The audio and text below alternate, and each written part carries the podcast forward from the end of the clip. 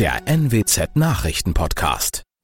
Guten Morgen zum Nachrichtenpodcast der NWZ. Mein Name ist Christian Osterloh. Moin.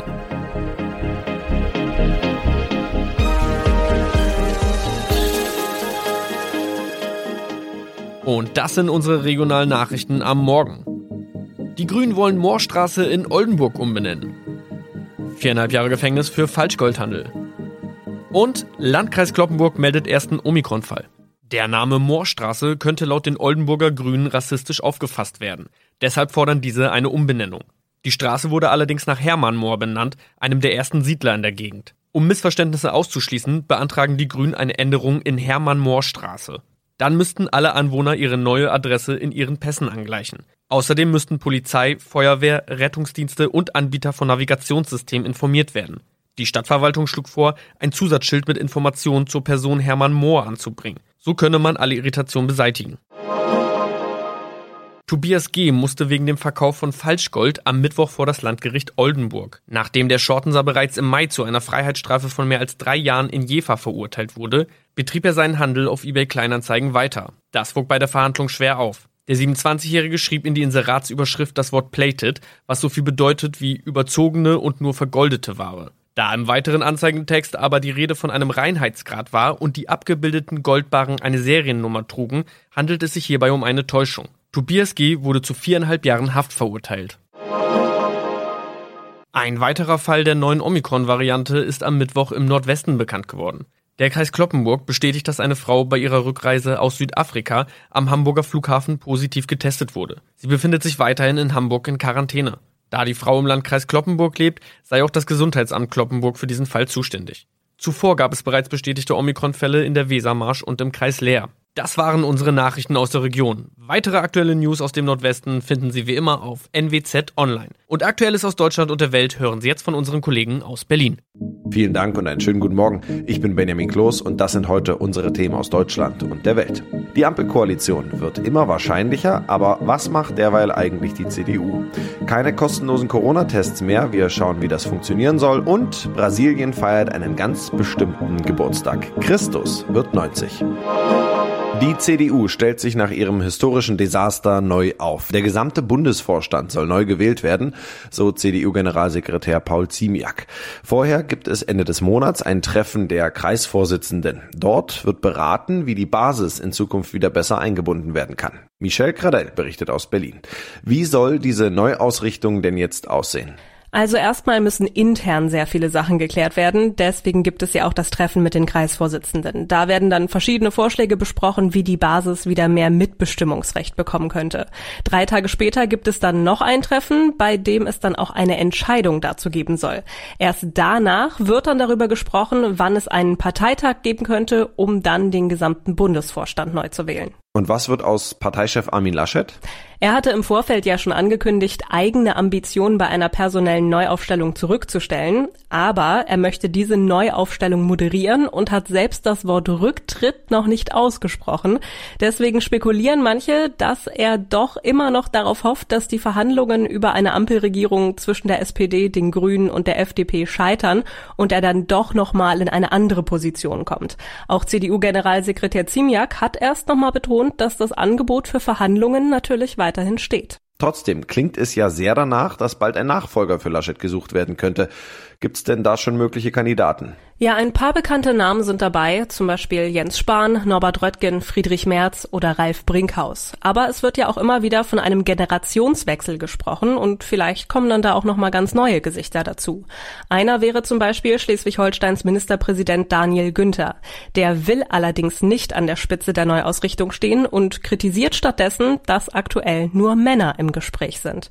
Insgesamt will sich die CDU ja auch inhaltlich vielfältiger aufstellen und auch wieder mehr junge Wählerinnen und Wähler ansprechen.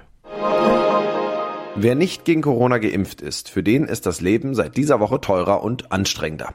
Denn Schnelltests, die nicht geimpfte inzwischen häufig für den Zugang zu Restaurants oder Veranstaltungen brauchen, sind nicht mehr für alle kostenlos. Und auch die Zahl der Anbieter geht zurück. Eine Alternative zum Testzentrum sind per Video überwachte Selbsttests, für die man auch ein Testzertifikat bekommen kann.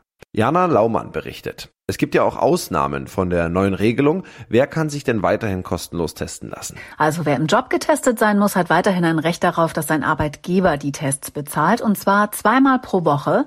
Und auch für Menschen, die zurzeit keinen Impfschutz bekommen können, zum Beispiel Kinder unter zwölf, können weiterhin kostenlos zum Test. Auch für Schwangere entstehen keine zusätzlichen Kosten für Corona-Tests. Sie können sich jetzt zwar auch impfen lassen, dafür bekommen sie aber eine Übergangsfrist bis Ende des Jahres, genau wie Kinder und Jugendliche Jugendliche zwischen 12 und 17 und erst danach müssten sie ihre Schnelltests dann selber bezahlen. Ja, wie soll das denn mit diesen überwachten Selbsttests funktionieren? Die Unternehmen, die das anbieten, bilden Mitarbeiter extra dafür aus, per Video zu überwachen, ob ein Kunde den Test richtig anwendet. Der schaltet dann also zum Beispiel seine Kamera im Handy oder am PC ein, wenn er den Schnelltest macht. Und nur wenn alles korrekt ist, bekommt er anschließend ein offizielles Testzertifikat. Das soll helfen, Fehler zu vermeiden und falsche Testergebnisse. Sie ist 30 Meter hoch, blickt auf Rio de Janeiro und ist das Symbol der brasilianischen Millionenmetropole, die weltberühmte Christusstatue. Das Wahrzeichen feiert Geburtstag und wurde heute vor exakt 90 Jahren eingeweiht und hat seitdem viel erlebt. Martina Farmbauer berichtet für uns aus Rio. Die Statue ist ein Anziehungspunkt für Touristen aus aller Welt. Wie wichtig aber ist sie den Einwohnern Rios? Der Christo ist auch für die Cariocas, wie die Einwohner Rios heißen, selbst sehr wichtig. Also er ist Wahrzeichen der Stadt und Beschützer der Bewohner von Rio zugleich. Die Cariocas freuen sich, dass sie zu ihm aufschauen können, ja verehren ihn geradezu. Manchmal wie gestern, als es den ganzen Tag verregnet war, taucht der Christo dann plötzlich zwischen den Wolken auf. Das hat schon etwas Magisches. Und auch wenn es drunter und drüber gehen mag in Rio, der Christo, der steht da oben stark und fest und schaut auf die Bewohner. Vielleicht kommt daher auch ihre berühmte gute Laune. Ja, es ranken sich ja viele Mythen um die Statue. Kannst du mal ein Beispiel geben?